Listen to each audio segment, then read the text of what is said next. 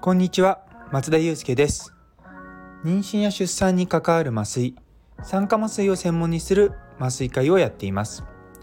このチャンネルでは診療や研究そして学会活動などを通じて学んだり考えたりしたことを発信していきます。実はですね今日鹿児島の方に仕事で来てるんですね。で久々に飛行機に乗ったんですけれども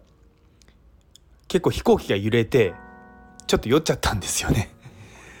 あの結構乗り物酔いしやすいたちなのであの飛行機とかでもですね酔っちゃうんですね。で本当にあ具合悪いなと思いながらあの手のこうん手首のとこにあるツボがあって内管っていうツボがあるんですけどもそこをですねずっと右と左をこう押しながらですねああこの気持ち悪さなくならないかなとか言いながらですねずっとあの飛行機乗ってました。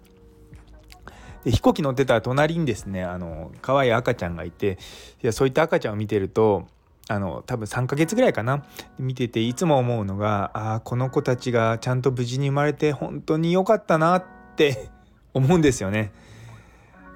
まあその赤ちゃんが別に帝王切開で生まれようが無痛分娩で生まれようが麻酔にがね関与しようが姉妹がど,、まあ、どうでもいいっていうか、ね、それは分からないんですけれどもなんかそういうふうになんか赤ちゃんがこう元気にいる姿を見たりとかするとああこの人の出産とかは無事に終わってよかったんだなって思います。昨日もなんかツイッターでなんだっけお母さんが気づいたら心肺停止になって他の病院で帝王切開して赤ちゃんが生まれてたみたいなツイッターを見ていやいやすごいなと思いながらもまあ無事にねそういったものを投稿できるっていうぐらいな状態まで戻ったっていうのは本当にあのまあ同じ医療をする人とものとしてはですね一安心であるとともに、まあ、あのうちも家族がいるのでそういうのを見るたんびにですねああよかったって思っていつも過ごしてます。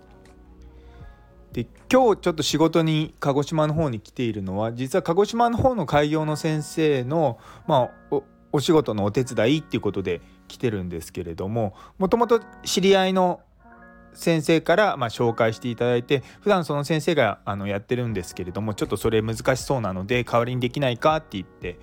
あの、まあ、代理を頼まれたんですね。で実はあのもう来月からうちの大学の方に鹿児島の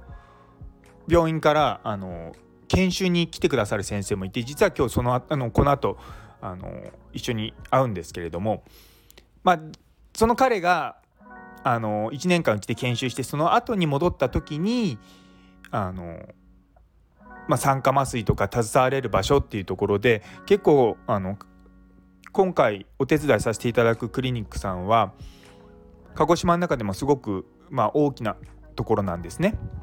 なのでまあなかなかこう麻酔科医として直接関わるところが少ないながらもやっぱそういったとことまあ、つながっておくっていうことは、まあ、後々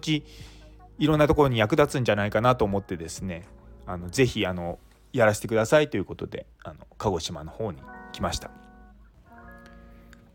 実は今、まあ、こういうふうに、まあ、鹿児島に来たりとか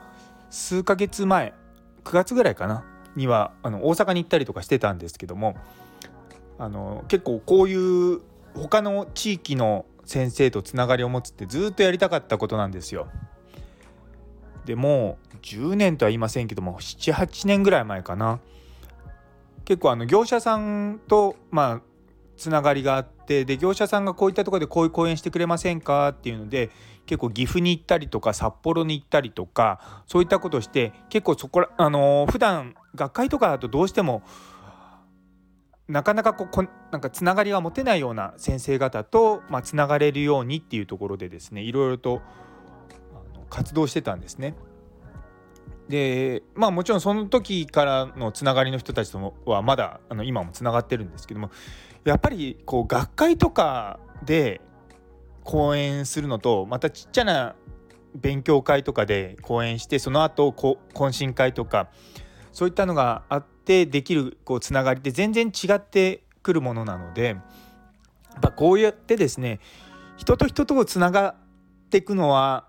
まあ、ある程度距離が離れてれば離れてるほどその人の熱意が伝わるのかってちょっと個人的に最近思ったりとかもするんですがまあ足を運ぶっていうことはすごく重要なんじゃないかなと最近思います。一方あの僕仕事のことに関しては基本的にリモートで全部やりたいと思うたちなのであの病院の中であまりこうパソコンとかカタカタするようなことをしたくないんですね。っていうのはそれ別に病院じゃなくて家でもできるしなんなら移動中でもできることなので、まあ、あの基本的には病院にいる時は本当に診療だけをしたいっていうのがまああの本音なんですね。でもなかなかこう医療の仕事って患者さんの状態が変わんないかっていう、まあ、待機しなきゃいけないような時間があったりとかまあ、そういったのもあるのでそこはなかなか難しいのは分かってはいるんですけども、まあ、無駄に病院の中にいないようにするようにってことはあの若い先生とかにはよく言ってます。とはいえですねあの私も昔若い頃はもう病院に寝泊まりするような生活をしてたしそれって結構あの自発的にやることに関しては僕は幸せだと思ってるんですね。っていうのはやっぱりもっと自分の技術を上げたいとか、あのもっといろんなことを知りたいでそれで自宅に帰っててしまうとどうしても甘えてしまって何もせずに終わってあのね、そのまた寝てしまってまた翌朝になるっていうのを考えると、まあ、病院に少し残って、まあ、論文を読んだりとか患者さんの様子見に行ったりとかしてあこういうふうになるんだってことを学ぶっていうことも一つすごく大事だことだと思うんですけれどもあのそれがですねお前はこう若いんだからもっといろんなこと勉強しなきゃいけないから残れみたいなことを言うのはすごく僕嫌いなんですね。残りたければ別に残るのは全然構わないしなので当直明けとかもうちでたまにこう、まあ、ちょっとまあ稀な患者さんとかがあった時にその前日が当直だったりとかするともうとりあえず帰っていいと。どうしても残りたいのは全然残ってみるのはいいけども基本的に僕の中では君はタヌキの置物みたいな存在だからあのいないものとして扱いますみたいなことを、まあまあ、言うんですね。でもまあそこでどうしてもいちゃうとあの働かしちゃったりとかすることはやっぱり良くないと思うので本当に見学してもう見るっていうのはすごくいいと思います。で実は私もあのカナダ行った時に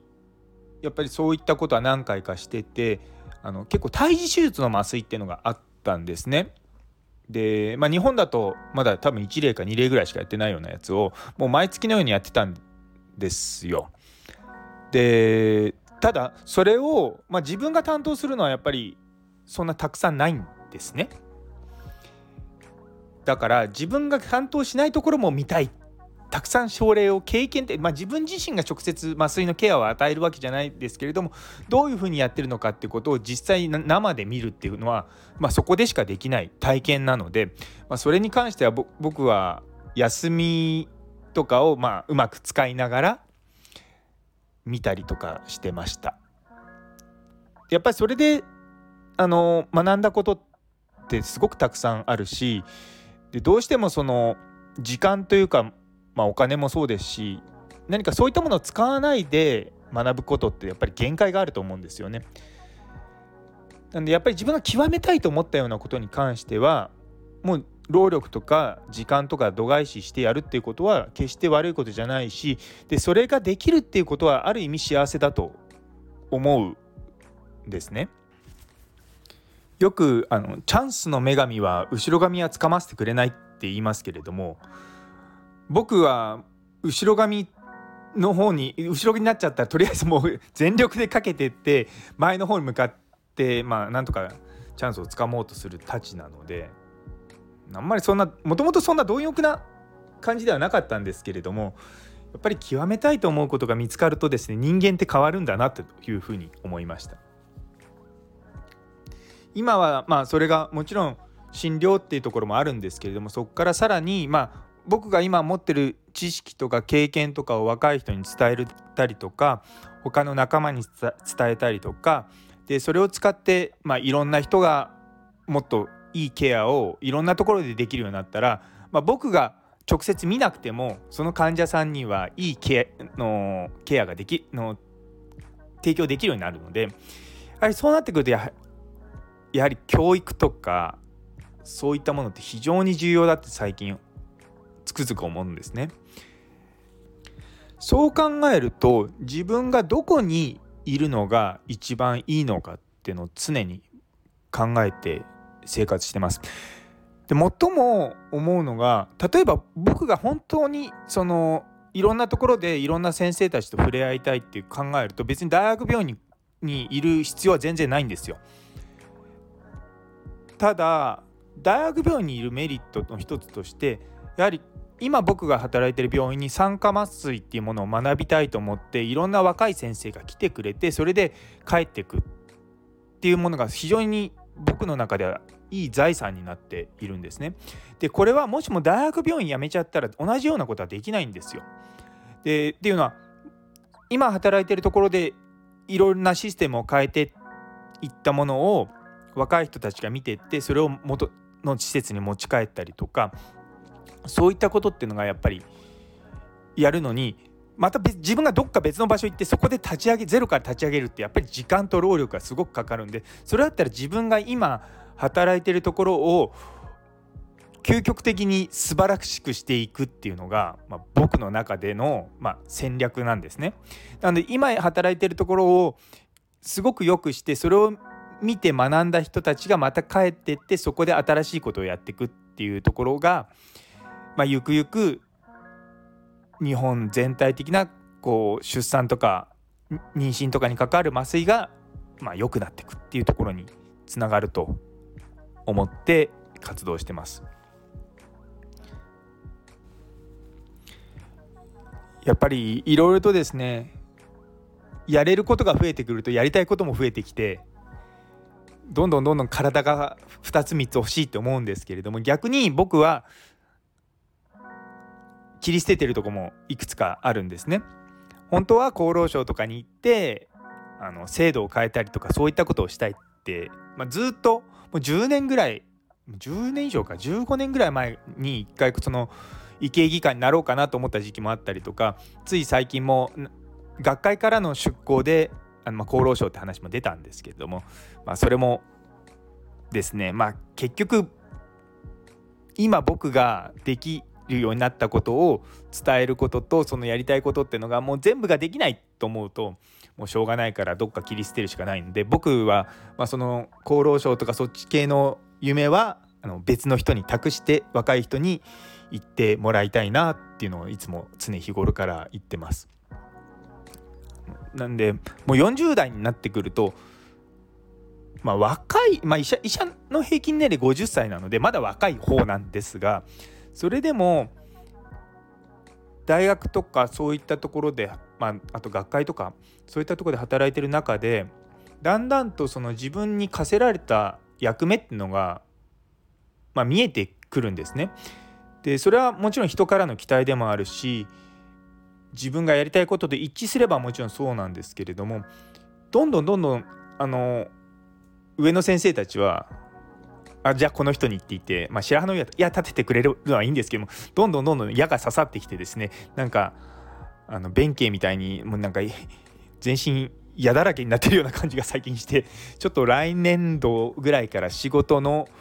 整備をちゃんとしていかないといけないっていうメールをですねこの年末年始に向けてちょっと整えていこうと思っております。ということで今日は鹿児島からの放送になります明日も仕事なのであの私は決して遊びに来てるわけではないんですけれどもこの週末皆さんにとっては素晴らしくいいものになりますようにそれではまた。Thank you.